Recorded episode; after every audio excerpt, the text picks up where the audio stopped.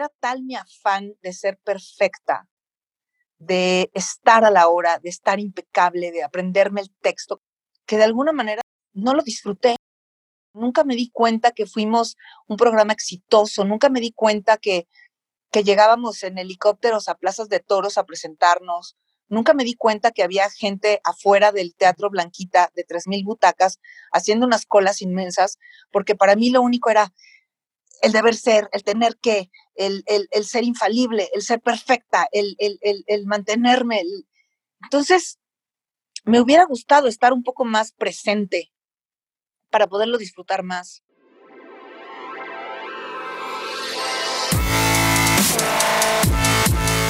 Bienvenidos, Injodibles. Hola, soy Víctor Vargas, coach de vida y alto desempeño, conferencista y empresario. Y en cada episodio te presentaré personas o mensajes injodibles para inspirarte a revelar y expandir los límites de tu mente, tu corazón y tu espíritu. Gracias por acompañarme a conectar y a elevar la vibración. ¡Comenzamos!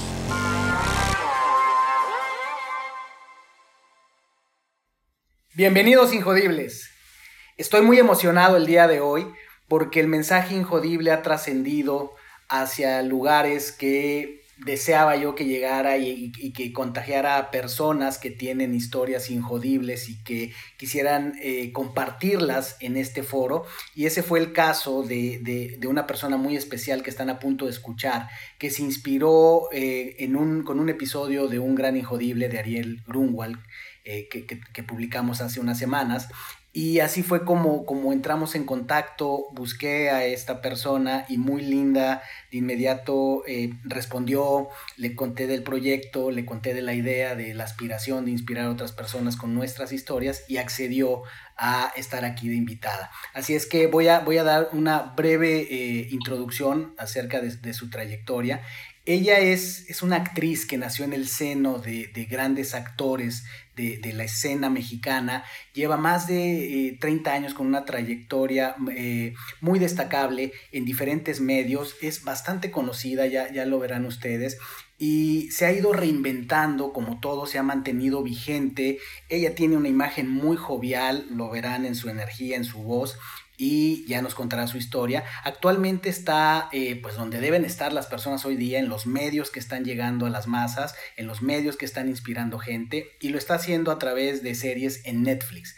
Eh, ha estado en, esta serie que ya se publicó en Netflix, eh, Betty en Nueva York o Betty en, New York y actualmente está a punto de lanzarse el capítulo 2 o, la secuela de Enemigo Íntimo también. Les estoy hablando ni más ni menos que de Amaranta Ruiz. Hola Amaranta, ¿cómo estás? Qué gusto que estés aquí. Y ahí se oye, muy feliz, Víctor, encantada. La verdad, eh, me siento muy honrada, muy agradecida y, contenta de poder platicar contigo y de que efectivamente lo que tú haces haya tenido un, un eco en mí y eso haya sido lo que me, me motivó para que, para que tú y yo tengamos una plática el día de hoy, así de cuates, de amigos. Eh, contenta, la verdad, agradecida. Fantástico, te agradezco mucho y sobre todo pues destacar esta, esta apertura, esta energía tan bonita con la que, con la que respondiste, me, me, me, me hizo sentir muy, muy padre el que pudiéramos eh, conectar de esa manera y pues ya estamos aquí. Llegó la fecha, eh, estamos aquí listos para compartir y eh, en la tradición de, de, estos episodios que he estado haciendo, empiezo con una frase que muy seguramente con, con, el background que tú tienes pues la vas a ubicar muy bien. Y esta frase es, érase una vez. ¿Dónde la, ¿Ah? dónde, cómo, ¿Cómo seguirías esta frase, Amaranta? Érase una vez una niña ¿Dónde, cuándo, por qué? Érase una vez, Amaranta.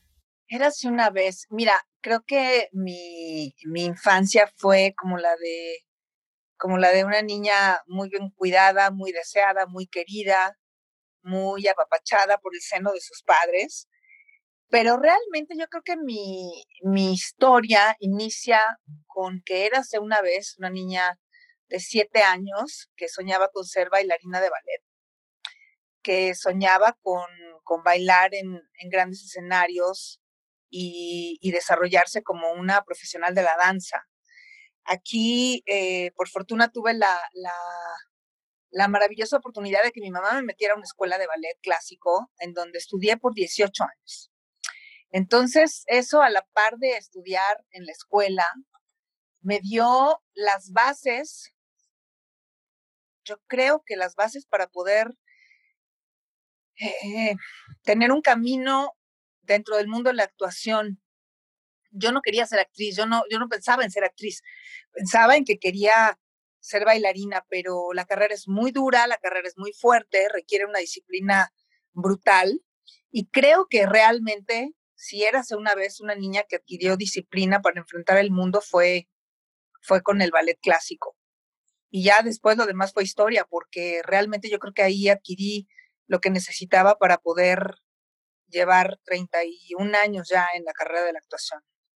Wow, toda, toda una vida y trayectoria, pero cuéntame un poquito más de esta, de esta niña que tuvo este encuentro con el ballet y con la disciplina a tan corta edad. Un poquito más de ese entorno. ¿Cómo, ¿Cómo fue crecer en el seno de una familia de actores, de artistas? Eh, ¿Cómo era ese ambiente? ¿Cómo eran esas reuniones? ¿Quiénes estaban cerca? ¿Qué influencias había? Mira, fue muy fuerte trabajar, eh, eh, a tratar de adquirir esta carrera de ballet clásico, porque mi constitución física es, es muy fuerte, soy muy grande, soy muy alta, soy de huesos anchos, soy con una cadera muy, muy prominente que nada tiene que ver con el cuerpo de las bailarinas. Entonces, sí he de, he de confesar que, el, primer problema que tuve al acercarme al querer obtener mi sueño fue la imposibilidad física primero, y porque todas las niñas eran, eran sumamente delgadas, eh, eran sílfides, y yo, pues yo me sentía el hipopótamo de fantasía de Disney. Entonces, eso, eso, creo que eso fue trascendental porque fue lo primero que me permitió enfrentarme el primer gran obstáculo. por un lado, al apoyo de mis papás para que yo terminara mi carrera, para que fuera puntual, para que fuera pulcra, para que, estuviera enfocada. Pero por otro lado, el enfrentarme a que me daba cuenta que no era precisamente lo que yo, para lo que yo había nacido. Entonces el tesón y, la necedad y la terquedad, creo que fue lo que fue templando mi carácter. Y al tener el ejemplo de mi papá, de un hombre tan disciplinado y tan enfocado en su carrera, como que sin querer, por los poros se me fue metiendo la disciplina, la, la, pasión. Creo que en, en, mi familia, si algo nos caracteriza a mí por añadidura, es la pasión eh, mezclado con la disciplina. Y, y, no, no fue fácil pero al final del día ahora agradezco que se permeó de tal manera en mí esa enseñanza, que es la que me ha permitido tener ahora, voltear y con toda la tranquilidad del mundo decir, yay, tengo 31 años de actriz y estoy imparable y me siento fuerte y me siento, me siento que ha valido la pena todo eso que tuve que pasar desde niña por las diferentes circunstancias de los obstáculos que la vida te va poniendo de manera natural, que primero en el ballet era mi condición física y después, bueno, todo lo que implica tener una carrera de actuación en este país tan competitiva. Pero creo que todo ha valido la pena porque no sé si, si sin esas bases yo, yo seguiría aquí, no sé, tal vez mi vida sería diferente, habría tomado otro rumbo, estaría en otro lugar, estaría haciendo otra cosa sin duda las, las los puntos de inflexión de la vida y, estando con esta, con esta influencia desde pequeña, que bueno, algo, algo sin duda debió haberte marcado el, estar ante, ante este gremio a través de tu papá y pues con esa imagen que nos pintas de tu papá, que ya me, ya me, ya me imagino, el Señor lo proyecta siempre, eh, sin duda una institución en, en, la actuación en México. Y hacia, hacia tu adolescencia, eh, si entendí bien, la, en la infancia eh, te enfrentas al ballet, viene este crecimiento, sigues con tu papá. hacia adolescencia entiendo, sigues con el, con el ballet. Eh, ¿Dónde llega tu primer contacto con, con, con, la actuación? ¿O hay algo relevante que se atraviesa antes? Sí, yo cuando terminé la preparatoria, terminé la carrera de ballet clásico y estaba, la verdad, sumamente cansada, cansada de tantos años de, de esta rutina, digámoslo así, de esta, de este enfrentarme a la disciplina per se, de que tienes que llegar, de que no puedes faltar, de que tienes que estar todo el tiempo impecable y, y cuidándote en todos los sentidos. Entonces, un día muy, muy sácale punta, como dice mi papá, me senté con ellos y les dije, quiero tomar un año sabático. Y mis papás, sí, sácate de aquí, qué año sabático, ni que algo de verdad. O sea, necesito, necesito encontrar mi camino, necesito saber qué quiero. Ojalá que hubiera tenido la claridad para decir, quiero encontrar mi camino. En realidad le dije, es que no sé qué quiero hacer. O sea, ya acabé la prepa y, y, voy a escoger la carrera de Tim Marín. Me dijo, pues, pues la escoges de Tim Marín. No puedes dejar de estudiar. O sea, aquí no te falta nada, tienes que que continuar porque, bueno, pues la vida no es así. Así que, y bueno, pues así, de plano de Team Marín de Doping Way cayó eh, administración de empresas. Y bueno, tuve la fortuna de poder entrar a, la carrera que yo quería, que era, te digo, administración en la UNAM, pero me sentía infinitamente infeliz. O sea, no, no había nada que me motivara, no, no era algo que a mí me gustaba. Eh, creo que había incluso una actitud como de, ah, pues tengo que estudiar, ah, pues bueno, voy a estudiar, voy a ir a la escuela, ah, pues bueno. Pero en el fondo de mí había una insatisfacción enorme y, un día de plano amanecí pensando que quería ser actriz, cosa que yo, desde que era niña, lo, no sabía qué quería en la vida, pero lo único que sí sabía que no quería era ser actriz. Como parte de una rebeldía, primero, y segundo, que yo veía los sacrificios que mi papá hacía, eh, todo lo que él, para lo que él implicaba ser actor. Y era justo lo que yo decía, no, pues yo no. Creo que básicamente era por eso, por, por, simplemente por, por antonomasia, decir que no, no lo quería hacer. Pero un día desperté y dije, no, sí, yo quiero ser actriz. Y entonces antes yo ya había ido con mi papá y le había dicho que quiero ser baterista y él me dijo, sí, claro. Y después le dije, quiero hacer macramé y me dijo, por supuesto. Y es que ahora quiero ser hawaiana, ándale, claro, lo que tú quieras. Pero cuando le dije que quería ser actriz, ahí sí tuvimos, yo creo que la segunda conversación más trascendental e importante que he tenido con mi papá, íntima, donde los dos nos sentamos y me dijo, mira, esta carrera es, es tremenda, esta carrera no es un juego, esta carrera, eh, no sé, yo creo que había en él un gran miedo, por un lado, al verme tan, probablemente tan inmadura, probablemente siendo mujer, probablemente eh, con todo lo que a él le había costado su carrera para que yo llegara y, ah, quiero ser actriz. Entonces ahora habla con un productor y dile que quiero estar en una telenovela y ser la protagonista, obviamente. Entonces yo creo que su, su manera de, de decirme que no y de tratar de alejarme del medio fue decirme, la única forma de que tú puedas ser eh, actriz, vas a tener que estudiar. Y eso implicaba una licenciatura. No, no era como que te sientas a leer, este, un actor se prepara y listo. Entonces, dije, ok, sí, porque siempre he sido como muy de retos y muy rebelde en el sentido de tomar la rebeldía como, como impulso. Y, y pregunté ¿cuál es la mejor escuela que hay en este país? Pues el CUT, el Centro Universitario de Teatro, y dije, bueno, pues quiero ir ahí. Entonces todo el mundo se reía de mí porque, por mi carácter, por mi manera de ser, por, por, pues no sé, yo creo que algo veían en mí que tal vez no iba a servir para, para entrar al CUT, pero bueno, hice mi audición, eh, hice mi propedéutico eh, y logré quedarme en esa escuela. Y a partir de ahí no me he vuelto a separar de la, de las tablas hasta el día de hoy.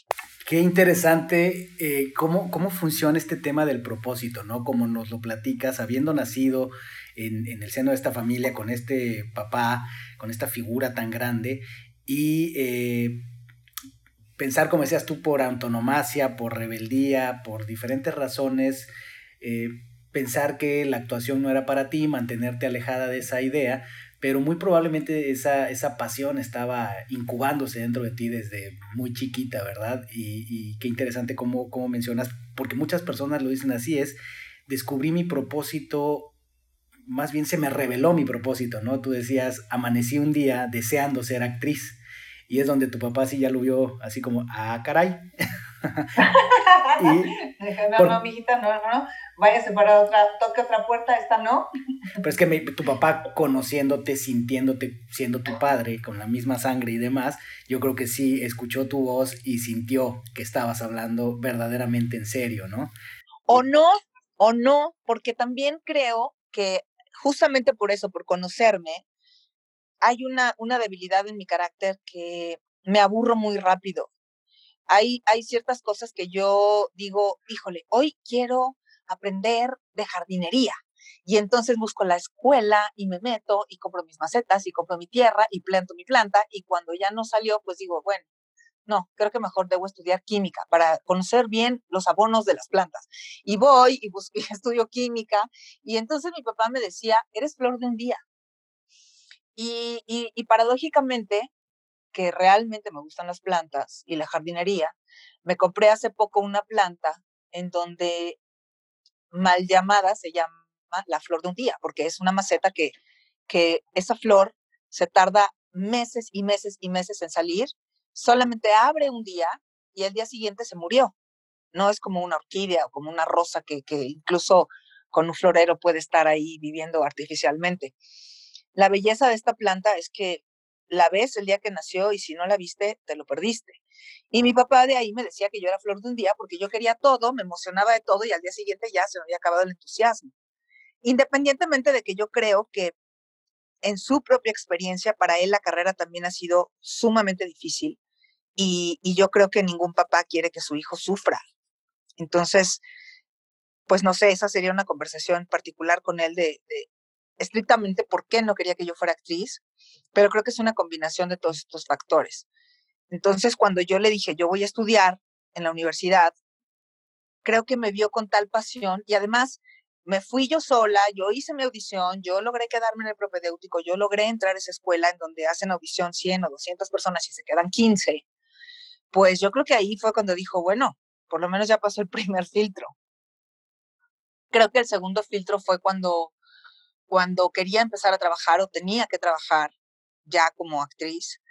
Y mi primera decisión importante en la vida como, como un ser adulto fue decir, yo voy a trabajar en todos lados en donde mi papá no haya trabajado. Y entré a trabajar a Televisión Azteca cuando todavía era Inmevisión, cuando era Televisión del Estado, y donde pues era, digamos que la antítesis de Televisa, que es donde mi papá eh, ha trabajado toda su vida, hasta la fecha, hasta el día de hoy.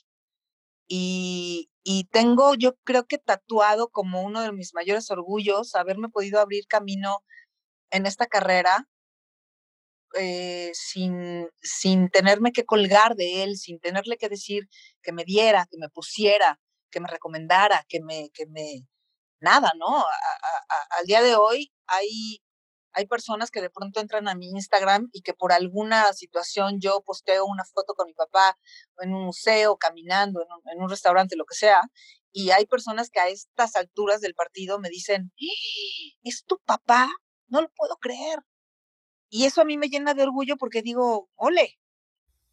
Wow, vaya que sí, o sea, porque lograste mantenerte eh, lejos de estar a la sombra de, un papá famoso que pues suele ocurrir mucho en, muchas profesiones, pero particularmente en mi opinión, pues en, el mundo de la farándula, del arte, eh, se, da bastante, ¿verdad? Que, muchas veces está la duda de si determinados personajes tienen el mérito propio o bien si es meramente la sombra o el reflejo de, sus antecesores, ¿no? Y en este caso, eh, efectivamente, yo, eh, yo supe mucho tiempo después también eh, que, eras eh, hija de tu papá cuando tú ya eras una figura en, en, lo que estabas haciendo en televisión. Este, y efectivamente también esa sensación de no saber, ah, mira, su papá era, es, es actor, ¿no? Entonces tiene todo, todo un mérito, efectivamente. Y, y también veo que en estos tiempos me llama la atención cuando tú inicias tu carrera que coincide, en mi opinión, con aquel, inicio de una etapa, por llamarle así, dorada de la televisión, particularmente de TV Azteca, siento como que tu, tu carrera, el despegue de tu carrera estuvo de la mano, fue en paralelo con el despegue de esa, una, una época muy importante de la televisión o, del medio en, TV Azteca. No sé si tú lo ves igual. 100%. La verdad es que eh, al entrar, cuando entramos a Imevisión, que fue el primer proyecto que hizo don Héctor Suárez, papá, a, venderlo a, esta televisora del Estado, pues él venía con, con, su, con su propio background y, todo, pero, pero venía con un grupo de chavos, porque en ese momento yo tenía 17 años, y todos éramos unos squinkles saliendo de las escuelas, había bailarines profesionales, pero también muy jóvenes. Estaba en ese entonces Juan Carlos Méndez, que era como la, persona con la que hacía mancuerna. Eh, pero yo creo que en ese grupo había hambre, había pasión y mucha inconsciencia. Entonces, eh, eso combinado con la juventud y la, la juventud de todos nosotros y la experiencia y el talento, evidentemente, de, de, don Héctor Suárez, pues creo que el combo era, pues era inigualable, de verdad, sí me puedo sentir como, como parte de, de este grupo que logró que a nivel eh, a nivel popular, digamos, la gente volteara hacia una televisora que se dedicaba a hacer mensajes del Estado y programas como Saldaña y como estas cosas que eran, pues era un, eh, estaba la programación muy segmentada y, que no era de ninguna forma nada popular. Entonces, esa, esa oportunidad que, que, le dieron de poder hacer lo que él quisiera, porque realmente yo me acuerdo que él llegaba y hacía pues lo que él quería. Quiero aquí, quiten allá, pongan acá, combinado con, con esta hambre y con esta pasión de todos estos jóvenes que lo único que queríamos era ser y estar, y, y en mi caso ya muy particular, con, con un enfocada de tal manera que, que yo sabía muy bien qué era lo que quería, yo sabía que yo quería quedarme en esta profesión y, y, algo que me ayudó por primera vez y que utilicé fueron las herramientas de la disciplina que yo obtuve a través de mi carrera como, como bailarina en donde la disciplina, eh, el, el, eh, el, no, pues, el, el, incuestionable director, no había nada para mí más importante que no fuera estar en un foro, estar en el momento que tenía que estar y ser eh, la trabajadora más eficiente que se pudiera. Después eso se convirtió en una malformación porque mm, no sé, porque era tal mi afán de ser perfecta, de estar a la hora, de estar impecable, de aprenderme el texto. Eso, eso, por un lado, es la parte que uno necesita tener como actor. Pero por otro lado, hay una, hay una, un condicionamiento que de alguna manera te produce infelicidad porque te vuelves como un robot y al, voltear hacia mi pasado, no lo disfruté.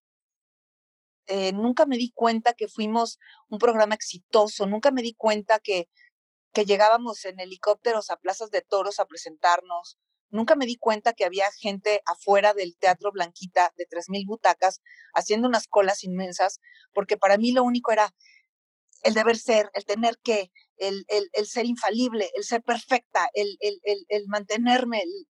Entonces, me hubiera gustado estar un poco más presente para poderlo disfrutar más, pero aún así es algo innegable en mi carrera y aún así es algo eh, que me llena de orgullo, aunque si pudiera repetirlo, creo que lo haría de otra manera.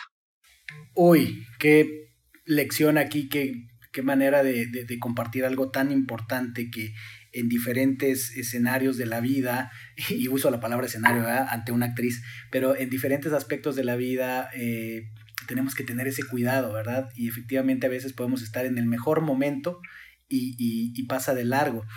Y aquí en, cómo lo describes, que justo eso te iba a preguntar, ¿cómo viviste esa época? Porque aunque no tenía yo este detalle que acabas de compartir, justamente sí, como te decía, recuerdo que fue una época muy importante porque era, como tú lo dijiste, el nacer de una nueva televisora que venía de transformarse de estatal a independiente y era esto, uno como espectador era bien interesante porque era ver a David, a David contra Goliat y era muy interesante ver cómo mientras eh, la otra empresa con gran presupuesto, con toda una tradición, con todos los medios, el poder, estaba enfrentándose y estaba siendo retada de manera muy inteligente por la nueva televisora que lo hacía más que con recursos y presupuesto, lo hacía con mucha creatividad, con mucha agilidad y pues es, es la época donde efectivamente recuerdo que tú con este grupo de personas que eh, me imagino fue un semillero, sin duda lo fue para, para, los años que siguieron, pues participaste en esto, ¿no? Pero ¿qué, qué ángulo nos das donde efectivamente llegó la fama, llegó el éxito, llegó la vorágine y eh, nos compartes esto que pues nos hace poner la atención acerca de hay que vivir el presente porque si no se nos van esos momentos. Sí, ¿sabes qué? Es que yo creo que eso te lo da la, la perspectiva de la edad, la, la madurez, porque eh, irónicamente a pesar de que me he mantenido trabajando durante todos estos años ininterrumpidamente, he tenido muchas, eh, muchas opiniones de muchas personas que a pesar de todo lo que he hecho, sigue quedando en la conciencia del colectivo ese programa. Evidentemente son los contemporáneos, de tal vez de mi edad, los que, los que eran adolescentes cuando yo también lo era, y, y hacía un programa que era irreverente, que de alguna manera tocaba cosas que, que, no se atrevían a decir en la televisión, que me tocó ser parte de esta, la, la, comedia es cíclica, la comedia tiene diferentes instancias en donde, o pasos en donde empiezas en una comedia blanca, como por citar, no sé, a Viruta y Capulina y al Chavo del Ocho y a Tintán y a, a Cantinflas. Digo, no me estoy comparando con ellos, pero estoy haciendo, tratando de hacer un marco histórico donde entra ese, ese tipo de comedia. Después, pues, hay comedia de situación donde está Cándido Pérez y tiene un poquito más de, de, de picocito, donde están todos estos programas de comedia como Mi Secretaria, como este Raúl Astor, como No Empujen, como después hay comedia política de lo que, o, comedia social o de denuncia, donde, donde don Héctor Suárez venía de hacer eh, ¿Qué nos pasa? que también movía y que también pero a mí me tocó entrar a la comedia cuando ya habían pasado todas esas etapas y donde había que hacer algo más, algo diferente. Y entonces viene el albur y viene el doble sentido y viene la comedia picante y la comedia sexy y donde la mujer se vuelve eh, el sex symbol, el, objeto del deseo y donde se hace comedia alrededor de, de, de, de las mujeres siendo guapas y, estando las mujeres, eh, no sé, yo, yo recuerdo que había veces que me decían, ten tu vestuario y me daban el tamaño de un Kleenex, entonces yo traía, ya, traigo aquí mi vestuario en la mano, ¿no? Y era, era un pedacito de tela, pero a pesar de que eso me causaba un poco de conflicto en algunos momentos, porque yo venía de estudiar a Ibsen y a los griegos y de haber estudiado en la universidad, y donde yo quería hacer otro tipo de cosas, de pronto me veía haciendo comedia y me veía haciendo chunga y chistorete y doble sentido. Y yo me cuestionaba mucho si eso era realmente lo que yo quería hacer o yo quería hacer otro tipo de actuación. Entonces, entre ese conflicto, entre el marco histórico de estar haciendo comedia picante y, y albures y dobles sentidos y mi inexperiencia, no, no, no, no era gozoso, o sea, no, no, no lo recuerdo así como, como que cuando fuiste el fin de semana pasado a una fiesta y te la pasaste increíble. Pero ahora la distancia, pues también pienso que eso también me forjó y eso también me hizo ser la actriz que soy ahora, con esas bases, con ese ritmo, con ese tono, con ese aprendizaje, con, con todo eso que en su momento yo no sabía que estaba aprendiendo y que ahora, al haber hecho Betty en New York el año pasado, usaba, bueno, todos los recursos y todo lo que aprendí hace 25 años en ese programa que era la cosa. Entonces se vuelve como, como, ah, ok, ya entendí por qué lo que yo sufría no, no fue sufrimiento, en realidad esta, era, era un aprendizaje. Entonces, bueno, pues se vuelven parte de las experiencias de la vida y, y lo importante, o lo que yo rescato es que ahora sigo siendo actriz, pero que ahora procuro vivirlo y hacerlo desde otro lugar, con la madurez y con la edad que tengo ahora. Y juventud todavía, porque la, la, la proyectas, pero fíjate... Eh, eh, Sírvale al señor Víctor lo que quiera que yo pago. no, sin duda. No, porque imagínate, con todo esto que nos cuentas, todavía lo que tienes para dar. Este, eh, eh, ahora sí que eh, bienaventurados aquellos que estén cerca de ti, actores nuevos, actrices nuevas, que tendrán mucho que aprender de ti. Pero justo fíjate, te iba a preguntar eso. Ya, ya hemos visto a lo largo de tu conversación, a, lo largo de tu historia, pues este espíritu injodible que tienes, donde desde que decías, te enfrentas al ballet, a estos retos, este, entre lo que exigía la disciplina, entre, entre tu configuración física, vivir en, en, un entorno con un, con un padre con estas características, un hombre gigantesco en el sentido de disciplina, de cultura, de pasión y demás y después enfrentarte a tomar la decisión de ser o no ser, ¿verdad? En cuanto a, actriz, eh, entras en un momento muy interesante en la industria televisiva en el país, eh, donde va despegando, te toca ser punta de lanza junto con este grupo, pero lo que te iba a preguntar es eso, en el punto en el que además llegas hacer comedia siendo mujer. Híjole. desde el punto de vista de injodibilidad. Tremendo. Exacto. ¿Qué, representa? ¿Qué retos? Qué, ¿Qué, tipo de injodibilidad se necesita y se forja al pasar por ahí? Porque una cosa es eh, ser actor que tiene sus exigencias, como ya nos decías, pero yo me imagino que la comedia eh, tiene una exigencia enorme. Mira, estamos hablando de que esto pasó en los 90, en el siglo pasado. Entonces, no teníamos esta, esta estructura social en donde ahora el feminismo, el respeto por la mujer, el que creo que estamos del otro lado de la balanza todavía, muy, muy cargado ahora exactamente hacia el otro lado, en que la mujer no es un objeto, entre que es eh, agresión pasiva, el silbarle a una mujer, el decirle un piropo a una mujer, creo que vamos a llegar a un punto en que encontraremos el equilibrio y en donde los hombres se puedan sentir un poco más libres y un poco menos juzgados, eh, que puedan utilizar el galanteo y que puedan ser eh, coquetos, digamos, sin que una mujer lo pueda tomar como un insulto o una connotación sexual. Pero en la, yéndonos al otro lado, yéndonos a los 90, pues la mujer sí éramos, o sea, éramos un objeto.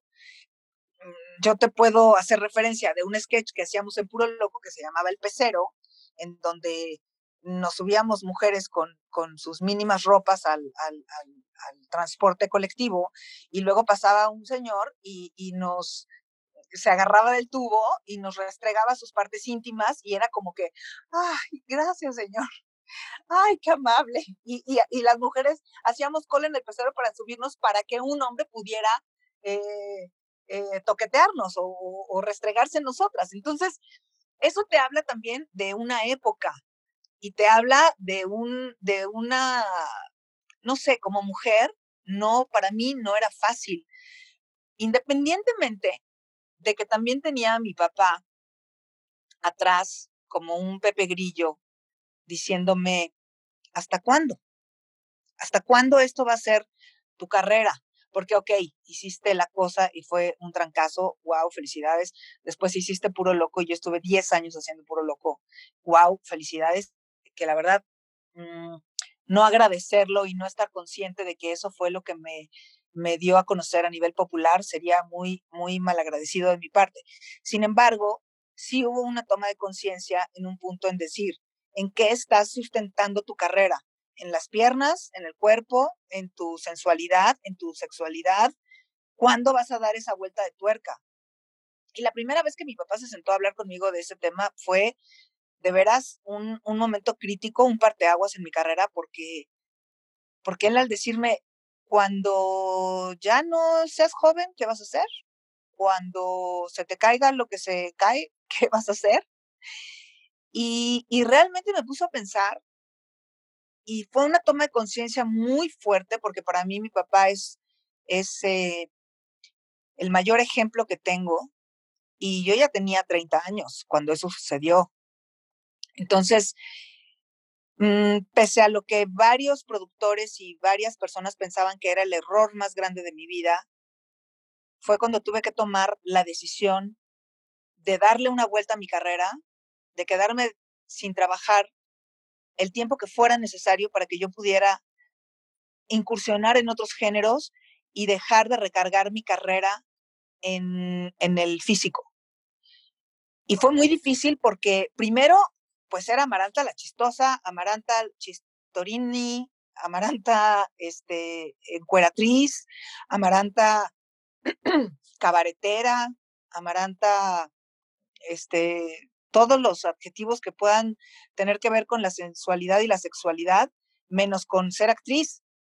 Y, y fue muy difícil porque los productores no creían en mí, me decían, es que, es que a ti nadie te va a creer si no haces comedia.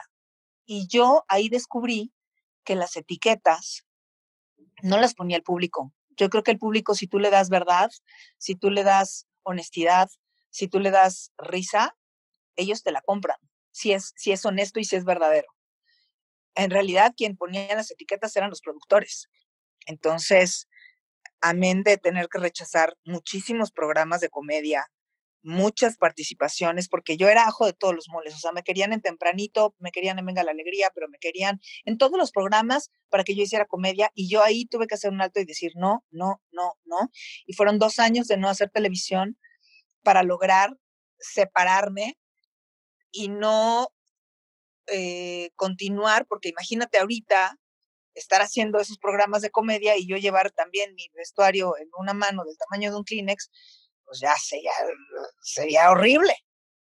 Entonces creo que ese fue mi distanciamiento eh, de la comedia para poderle dar la voltereta y no, no seguir contribuyendo a que mi carrera se, se sustentara simplemente en el físico.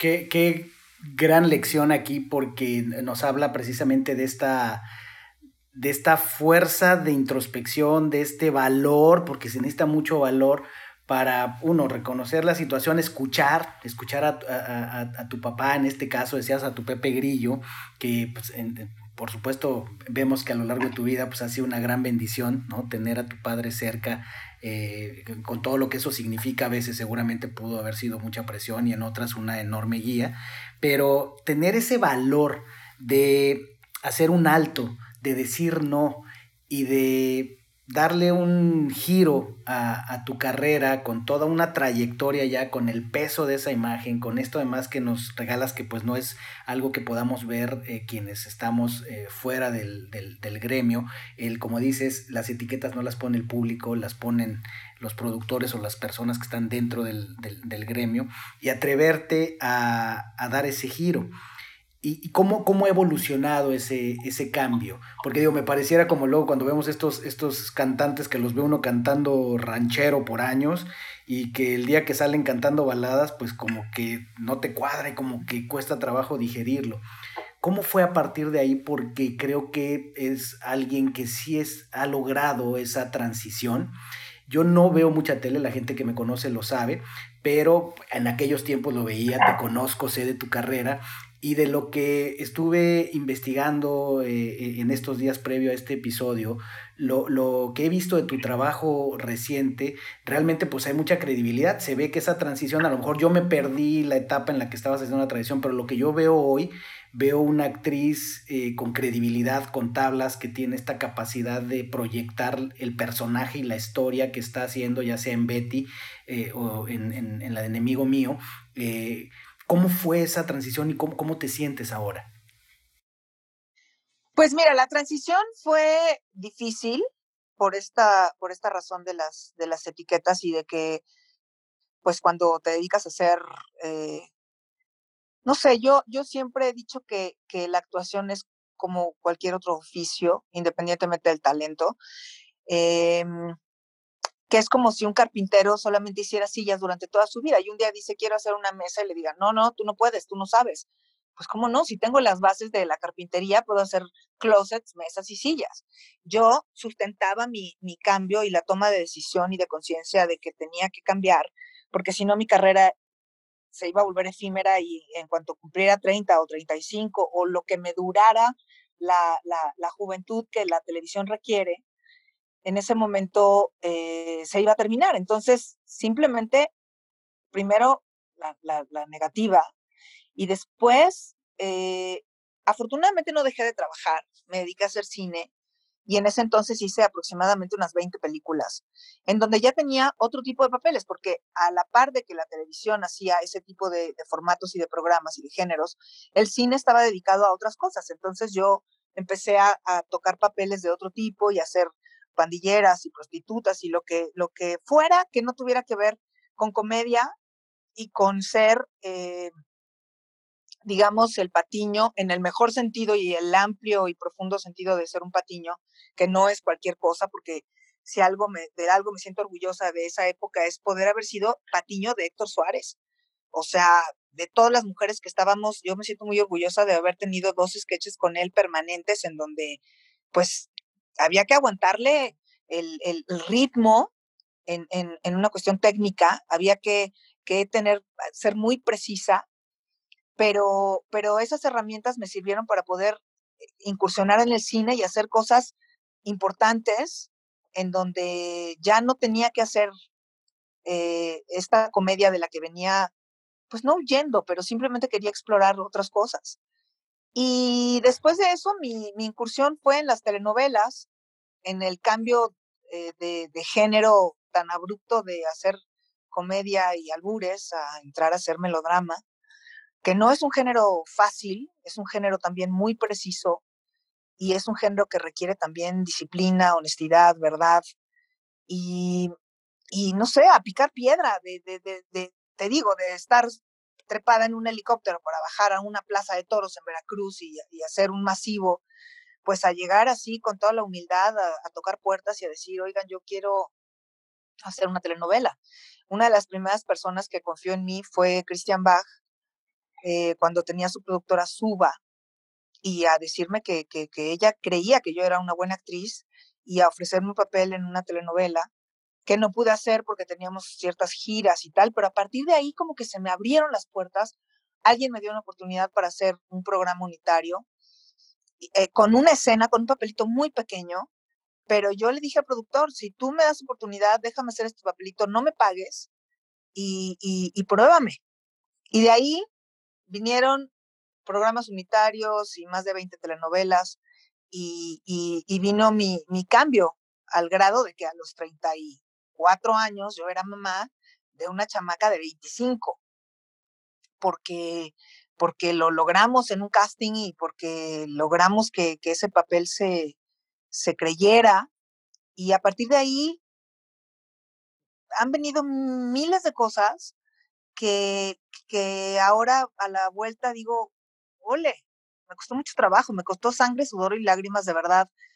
A veces quedarme sin trabajo, a veces tener que volver a picar piedra, a, pedir que, me dieran una oportunidad, pero no era el camino fácil ni era el camino rápido, era el más difícil y, el más doloroso, pero, pero ahorita valió la pena porque a estas alturas de mi vida yo sigo trabajando y, tengo en los anales de mi historia un programa tan exitoso, dos, tres programas tan exitosos de comedia, pero, pero también tengo cine, también tengo telenovelas, también tengo series, también he ido creciendo conforme, conforme ha crecido y ha evolucionado el mundo del entretenimiento, pues yo he ido a pasos así, a veces muy dolorosos, muy fuertes, muy difíciles, pero, pero, pero sigo trabajando. Y mañana, la gran fortuna de mi vida es que mañana tengo trabajo, y que tengo casi el año completo ya eh, cerrado de, de, proyectos, de trabajo concreto, pues, y que gracias a, a mi papá, a, la inteligencia de, de, ver una carrera proyectada a largo plazo, la tuvo y, y me aconsejó y yo me dejé guiar.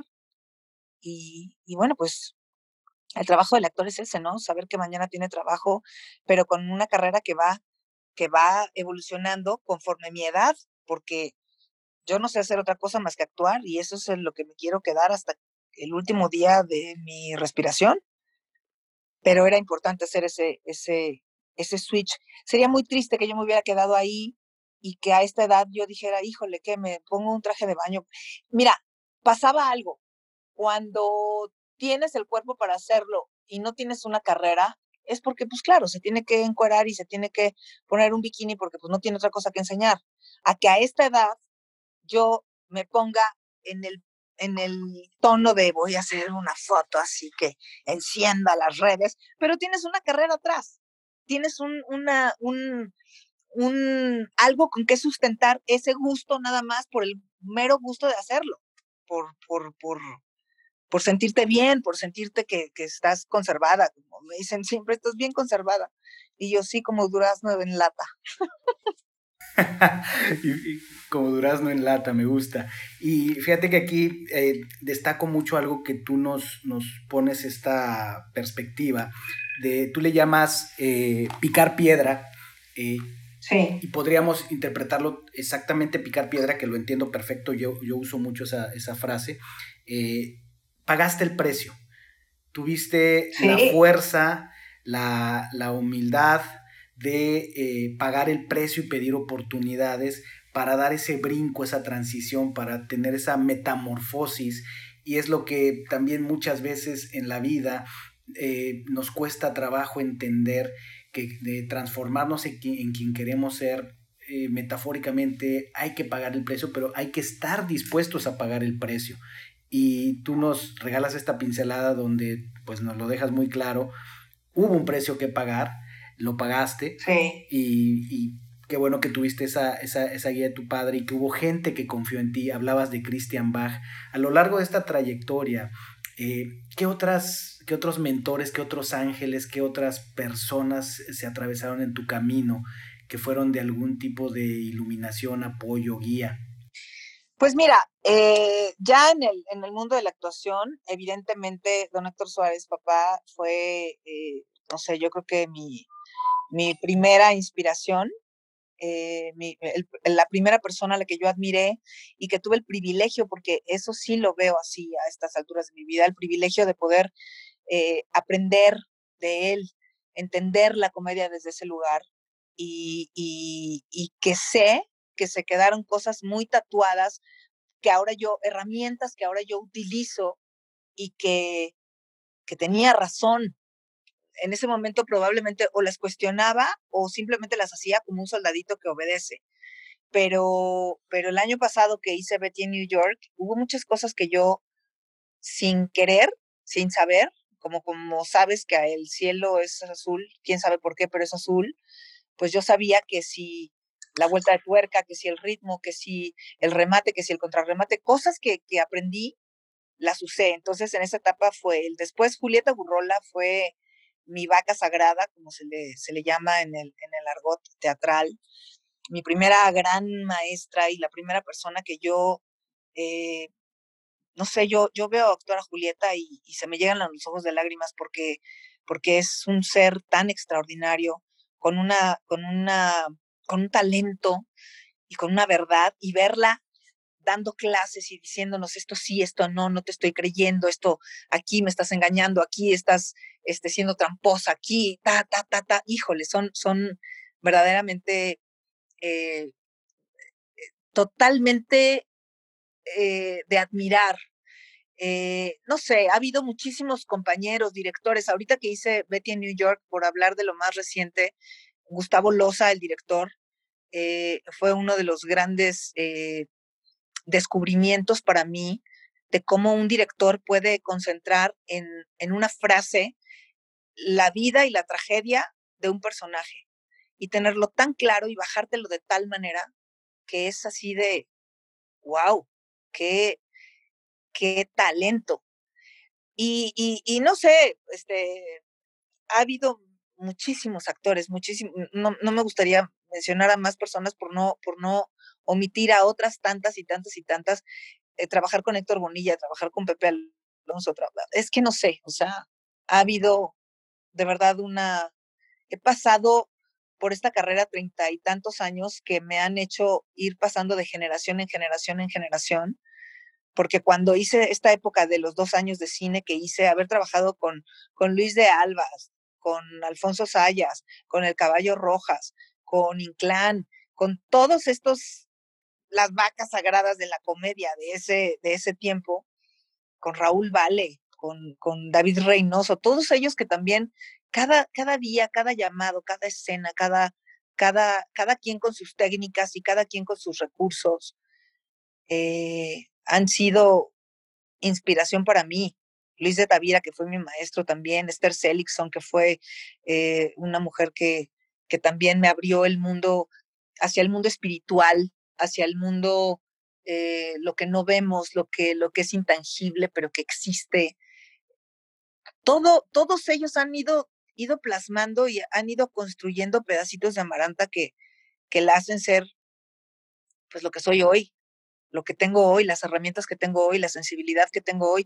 Mi papá, por supuesto, con su, con su trayectoria, con su carrera, con su talento, con su verdad, con sus trabajos tan, tan diversos y tan brutalmente honestos, todos, todos. Es que yo creo que la verdadera, el verdadero aprendizaje está en quien menos te lo esperas. Yo creo que uno tiene que ser una esponja y estar, observar. El trabajo del actor es observar. Y en esa medida existe el aprendizaje. Todos, hay muchos, muchos una constelación de, nombres que, nos acabas de regalar, pero es, es, parte importante del viaje del héroe, los mentores que se van apareciendo en el camino y por supuesto la capacidad que el héroe tenga de, escuchar, de abrirse, de intentar. Y, tú lo, lo, has demostrado en, la manera en la que nos has plasmado, cómo has ido aprendiendo de las personas, cómo te has dado esa oportunidad de eh, de pedir oportunidades, de pagar el precio y demás. Y algo aquí, fíjate, interesante que te, comparto es, yo que vengo del, mundo del corporativo y ahora me dedico del otro lado a ser coach, trabajo mucho con ejecutivos y demás. Eh, hay momentos y situaciones donde líderes en, negocios eh, pues se enfrentan mucho a sus demonios, se enfrentan mucho a sus dudas, a los retos grandes de manejar eh, monstruos de empresas multinacionales y con algunos de ellos he explorado la, visión de, abordar el liderazgo apoyados en la idea de tomar los recursos del actor, ¿no? Hay, mucho escrito al respecto y esto es por qué, porque muchas veces eh, querer influir en una organización muy grande eh, requiere, no muchas veces, siempre requiere presencia. Y eso es algo que, le, hemos tomado en el mundo del liderazgo, le hemos tomado a los actores. Esa capacidad de generar una presencia, ese, ese actor que una vez que pisa el, el escenario en un teatro y sale, se siente su presencia ese tipo de, situaciones, la técnica de la voz, del parado, la técnica de, eh, o, más bien esa energía de sumergirte en el papel, es algo que, nos ayuda mucho también en el liderazgo, porque al final del día todos estamos interpretando un papel. Es más, si me pongo filosófico, pues la vida es una gran obra de teatro, ¿no? Lo decía Shakespeare. La vida es una gran obra de teatro y eh, los negocios no son la excepción, ¿no? Eh, hay que entender la línea clara porque obviamente cuando por primera vez alguien se expone en el mundo del liderazgo a esta idea, pues viene claramente la, la pregunta de, oye, pero entonces estaría yo fingiendo, pero es, no, en tu mejor versión como líder, tú necesitas meterte en ese personaje de líder que tu empresa, de líder que, que tu equipo necesita necesitas eh, asumir la cara, los gestos, la energía, la actitud de ese gran líder que ellos están esperando que los guíe y los lleve. Y entonces, eh, del otro lado, eh, tú que estás en el mundo de la actuación, pues del otro lado también me imagino los actores muchas veces es también preguntarse eso, ¿dónde termina la actuación, dónde termina el personaje y está la, la, vida privada. ¿Cómo has podido tú con, conciliar eh, y al mismo tiempo vivir una vida de un ser humano, más allá de los reflectores, de la cámara, con una espiritualidad, ya tocaste la palabra, con que no te desconecte de tu ser, que no te desconecte de tu alma. ¿Cómo, cómo has ido compaginando eso con los diferentes retos que, tu, que una carrera como la tuya representa? Pues ha sido difícil porque es, eh, paradójicamente es muy fácil sentir que tú eres, en el caso mío, pensar que eres alguien exitoso, que eres alguien popular, que eres una estrella, que eres eh, eh, infalible, que todas las puertas se te abren, que no haces colas en el banco, que te dejan entrar más rápido en los restaurantes. Em, eso obnubila y eso confunde Y si uno no tiene una preparación humana, una conciencia eh, real de que tú no eres eso, porque el decir que yo soy actriz al final del día es una etiqueta. O sea, yo no soy una actriz, yo trabajo como actriz, eh, me desempeño en 24 horas del día, probablemente en 12 como actriz, pero el resto del día soy Amaranta. El resto del día soy una mujer, el resto del día soy un ser humano, el resto del día soy hija, soy amiga, o sea, soy muchas otras cosas que solamente ser actriz. Entonces, creo que también eso ha sido eh, un gran trabajo. Acá voy a mencionar a mi mamá como, como una, como, como el mástil, el norte, el tronco de mi familia, en donde mi mamá con, yo no sé si de manera consciente, ya escuchará esto y me lo dirá, pero no sé si de manera consciente o inconsciente, ella siempre me hizo sentir que yo no era eso que estaba ahí en la televisión, que yo tenía que superarme como ser humano, como mujer, como hija, como hermana, como amiga, como todo, más que como actriz. Entonces, ahí creo que hubo un trabajo también de conciencia para no eh, mentirme a mí misma y pensar que mi vida era, lo, que a veces alguien puede llegar a pensar que está tu vida llena de oropel y de lentejuelas y de alfombras y de, de estas cosas que pues que no, que son efímeras, que no son reales y que la realidad es que cuando sales del llamado y te subes a tu auto, eres un ciudadano y un humano como cualquier otro, con esas mismas deficiencias y con esas mismas eh, necesidades. Y, y creo que ese ha sido un trabajo paralelo que yo, que yo estoy muy consciente y que es lo que más me importa. Ser una buena persona, ser una mujer feliz y en la medida en la que yo esté ubicada en eso voy a poder ser mejor actriz. Aquí me gustaría acotar algo. Para mí fue muy difícil la carrera porque existen eh, cartabones, existe un, perfil muy claro de lo que se debe ser cuando trabaja sobre todo en la televisión. Hay un cierto perfil, hay un cierto físico, hay ciertas características que, que un actor debe tener y que yo no las tenía, porque yo ni soy rubia, ni soy de ojos azules, ni soy de facciones finas, ni soy... Entonces a mí como que me ha costado mucho más trabajo tratar de encajar y de incursionar en un lugar en donde los parámetros son unos y yo siempre iba como en contra, pero no por, por, por, por, contreras, sino porque no encajaba. Entonces me costó mucho más trabajo. El, el, el, que a alguien se le abran las puertas tan fácilmente a mí siempre me costó el doble. Y ese trabajo, esa, esa imposibilidad de manera natural, creo que no me permitió a la larga fundirme en ese medio tal como es y tener que hacer un esfuerzo doble y entonces decir, no, es que tengo que estudiar más, es que tengo que em, sustentar más mi carrera ahí. En fin, muchas cosas que tuve que hacer para poder pertenecer a ese medio, pero al mismo tiempo yo no me daba cuenta hasta ahora que eso lo, que, lo único que hizo fue fortalecerme como mujer y como ser humano para poder tener ahora el equilibrio que tengo en mi vida, que es esta conciencia y esta, esta tranquilidad y esta paz que tengo ahora de, de no sentirme sola, de no sentirme frustrada, de no sentirme eh, inválida en mis emociones. Al contrario, me siento muy orgullosa de lo que he hecho, pero al mismo tiempo de ser la mujer que soy, de tener la templanza que tengo hoy y de disfrutar como disfruto hoy el tener trabajo es, es, es como una mezcla muy, muy extraña que, que, que ha sido como mi trabajo del, del 18, del 19 y espero que sea del 20. Esta conciencia de, de, de que no es, no es Amaranta actriz, es Amaranta, que a veces trabaja como actriz, a veces hace pasteles, a veces hace sus hobbies, a veces disfruta la vida y, y, el ser actriz, pues es la circunstancia de mi vida que me permite tener una vida laboral, pero es nada más eso. Entonces, distanciarme de eso me creo que me viene muy bien para no para no estar desubicada. No sé, es algo que apenas voy analizando así.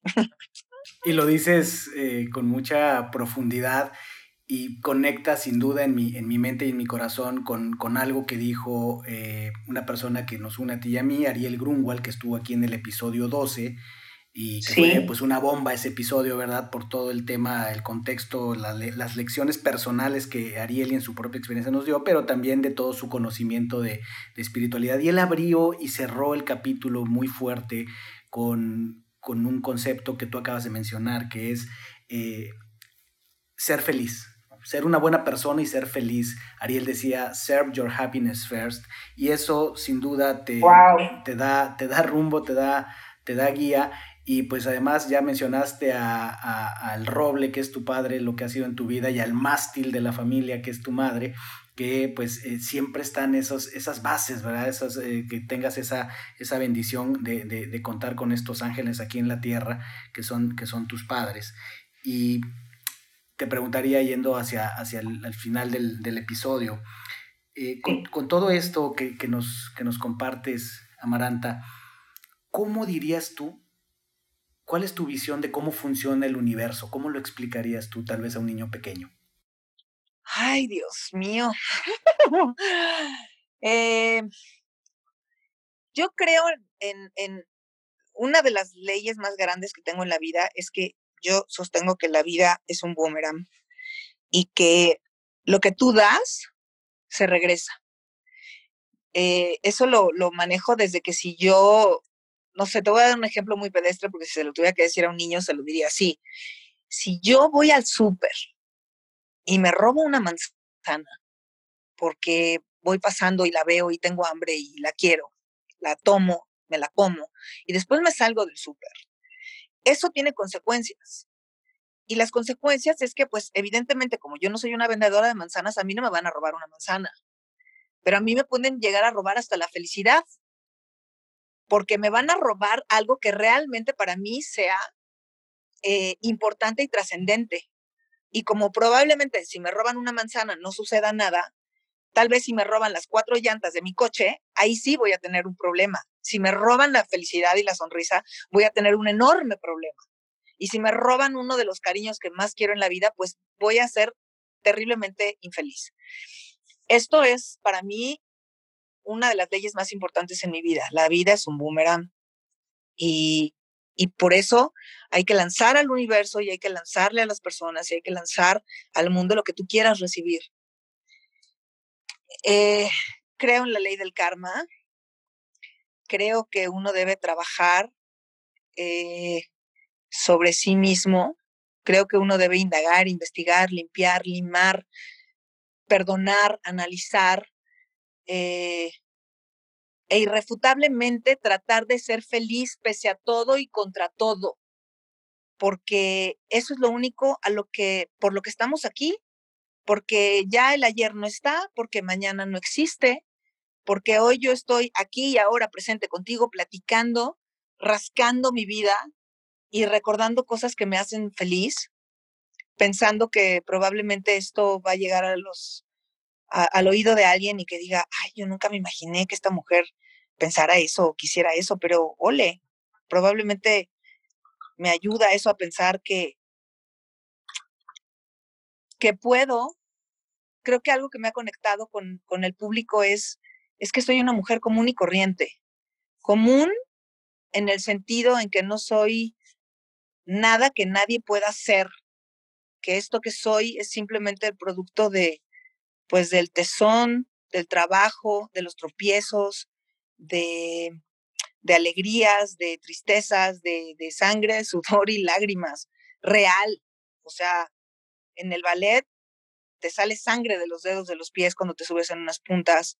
En el teatro, en una duela de un teatro, te sale sangre de las rodillas y de las manos, de las palmas de las manos cuando estás haciendo el ejercicio físico las lágrimas que a veces uno tiene porque sabe, tiene la técnica para sacarlas y otras veces por la imposibilidad, porque no encuentras ese personaje, porque, porque lo buscas y sueñas y se te revuelve el pelo y te revuelcas en, en, tu escritorio, en la almohada, este, diciendo, por favor, ven a mí, por favor, te quiero entender, por favor, habítame, por favor, úsame, usa este vehículo, este cuerpo, esta, esta sangre, esta piel, habítala para que podamos comunicarnos. Y yo creo que eso es pasión y amor. Y creo que hacer lo que a uno le gusta y que además te paguen es, es el privilegio más grande que un ser humano puede tener.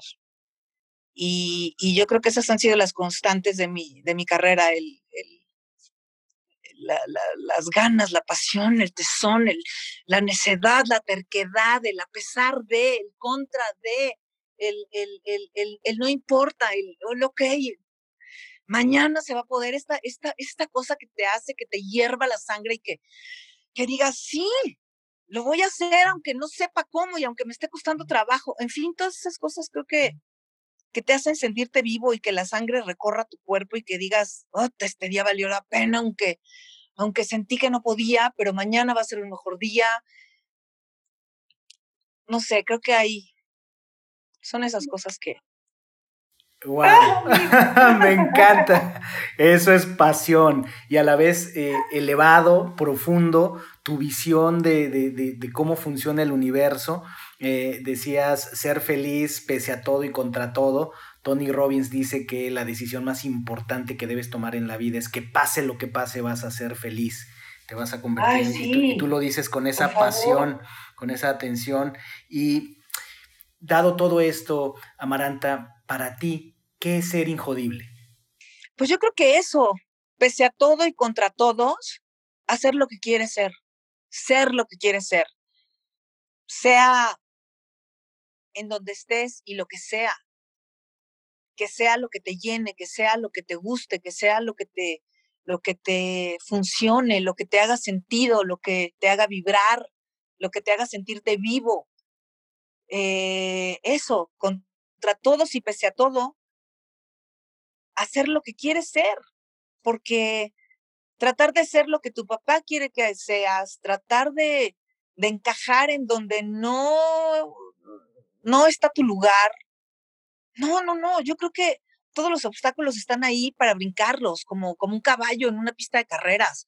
Si es más alto, pues hay que brincar más alto y hay que, hay que recular para poder tomar más impulso. Hay que, hay que sentirse vivos, hay que agradecer el estar aquí, el, el, el tomar las oportunidades y tomar los retos como parte de tu día a día para, para sentir que tu vida tiene sentido. No importa lo que te digan, no importa lo que, lo que te cueste, no importa lo que te tardes, pero la satisfacción de voltear y decir, wow, lo logré, wow, soy feliz, wow, estoy vivo, me enorgullece lo que hago sin pretender que a nadie le guste o, o, o llenar las expectativas de nadie, porque al final del día nacimos para estar aquí solos como individuos. Por ahí escuché alguna vez que, mm, la vida es como un camino y cada quien es un, la vida de cada uno es una bicicleta. Y yo puedo invitar a Víctor a que comparta ese camino conmigo, pero Víctor trae su propia bicicleta. Y la idea es que vayamos tal vez por ese camino juntos y de pronto tú vayas hacia otro lugar porque así lo requiere tu vida y así lo requiere tu búsqueda, pero más adelante, en alguna intersección, nos volveremos a conectar y no que yo pretenda ir trepada en la bicicleta de Víctor, sobre la espalda de Víctor, como un koala, eh, viviendo tu sueño y buscando tus metas y, queriendo ser o tener la vida que tú tienes. En ese sentido, si yo eh, me proveo de mi, de mi propio vehículo y de las cosas que a mí me gustan, pues podré ser un ser humano más completo y una mujer más completa para poderla compartir la vida y ese camino con otro ser humano que también tenga esa, esa, esa, esa plenitud. Porque esto de que somos las medias naranjas, pues no, yo sí soy no, no naranja, soy más grande, soy una toronja, pero soy completa, ¿no? Y no, no, no pretendo unir mi mitad con la de nadie. Pretendo que probablemente si me encuentro una sandía en el camino y que sea completa, hagamos un cóctel de frutas cuando se tenga que hacer, pero si no, yo haré mi propio jugo y tú harás tu propia ensalada de sandía y, cada quien podrá ser eh, eh, individual en ese sentido. Entonces, bueno, no sé, de pronto... De pronto lo has pintado de manera maravillosa, me encanta eh, la metáfora de la, de la bicicleta. O sea, la vida más que un camino que tomar es una bicicleta que montar que te va a llevar a donde tú quieras, ese vehículo. Eso es ser injodible para ti. Eh, ¿A dónde va, a dónde va Maranta? ¿Qué sigue? ¿Qué viene? ¿Qué proyectos? ¿Qué retos? ¿Dónde te veremos? Pues mira, ahorita eh, tengo una película que voy a hacer en unos 10 días. Eh, me voy a hacer una película a Jalisco. en el siguiente mes voy a grabar un proyecto que ya, es, ya, ya está listo, ya es una realidad. Un proyecto que que se va hacia el segundo semestre del año y que va a durar más o menos unos ocho meses de, filmación. Y eso es por el lado de la actuación y por el lado humano y personal, pues estoy en una, en una búsqueda y en un entrenamiento y en una, en una retroalimentación de hacer y leer y, estudiar diferentes cosas eh, de, tomar terapia, de, leer a otros autores, de explorar diferentes cosas que me hagan crecer como, como, como ser humano. Creo que el actor es un ente que, que tiene que nutrirse todo el tiempo. Hay que, hay que leer, hay que ver arte, hay que, hay que consumir arte, hay que educar al alma, hay que sensibilizarse, hay que... Eso, yo lo llamo el nutrirse. Eh, estoy tomando clases de actuación, tengo un coach de actuación, eh, todo lo que, lo que me sensibilice más para, para tener mi cuerpo entrenado y mi mente y mi espíritu para la parte actoral, pero también como ser humano me interesa explorarme más y, y rasgarme más las vestiduras para, para encontrar realmente dónde hay donde hay huecos, donde hay dolores, donde hay perdones, donde hay cosas que, que necesitan ser remendadas, arregladas, vaciadas y, tratar de llevar un camino paralelo entre, entre Amaranta la mujer y Amaranta la actriz y que al final pues eso, volvemos a lo mismo, me haga feliz y me haga sentir ser un ser humano pleno y, y nada, en la búsqueda, en la búsqueda, en la exploración, en la nutrición, me encanta la cocina, me encantan las plantas, me encanta eh, la música, no sé, todo lo que me ayude a, sentirme feliz, ahí voy a estar. Ahí estarás, sin duda. Me encanta, Maranta, ha sido una charla maravillosa. Eh, estoy seguro que mucha gente encontrará gran inspiración en tu historia, en, la manera en la que ves la vida, en la manera en la que te has comprometido contigo misma a ser feliz pese a lo que eh, ocurra, mantenerte ahí. Y eh, te quiero agradecer enormemente el que nos hayas regalado estos minutos eh, y preguntarte por qué medios te puede encontrar la gente. Pues em, tengo mis redes sociales, soy Amaranta Ruiz Oficial en Instagram, Amaranta Ruiz en Twitter, en Netflix, en Betty New York, me pueden ver ahorita. próximamente bueno, no sé cuándo, pero en este 2020 se estrena Enemigo Íntimo 2. Y, y nada, te quiero agradecer profundamente esta, esta charla, no la veo como una entrevista, sino como una charla. Tienes una manera muy, muy profunda, particular e individual de, que yo estoy hablando de cosas que nunca había hablado em, y de tocar, tocar y no quedarte en el, en el bueno, en, ay, la actriz, ¿no? Terminamos, no sé cómo, platicando de las cosas más, más íntimas que puedo compartir, pero te agradezco profundamente tu tiempo, esto que haces que, que así como tu, tu podcast me ha inspirado a mí también, pues yo espero, espero que alguien le haga sentido todo esto y te agradezco muchísimo también tu tiempo y que hayas eh, pensado en mí y que haya algo que yo pueda transmitir y que le sirva a alguien, me hace sentir muy agradecida. Gracias, Amaranta. Y te voy a decir cómo acabamos hablando de todo esto, porque tu, tu, historia te trasciende, tienes una historia con vida propia que merece ser contada, que necesita ser contada y que ya contamos una parte de, de esa gran historia. Te agradezco, te mando un beso y un abrazo y seguiremos en contacto, Amaranta. Muchísimas gracias. Por supuesto que sí, muchas gracias a ti, Víctor. Te mando un beso muy grande y gracias a ti por hacer que esto tenga eco. Gracias. Gracias por haberme acompañado en un episodio más para moldear y forjar tu mentalidad injodible. Tenemos una cita con tu grandeza en el próximo episodio. Hasta entonces.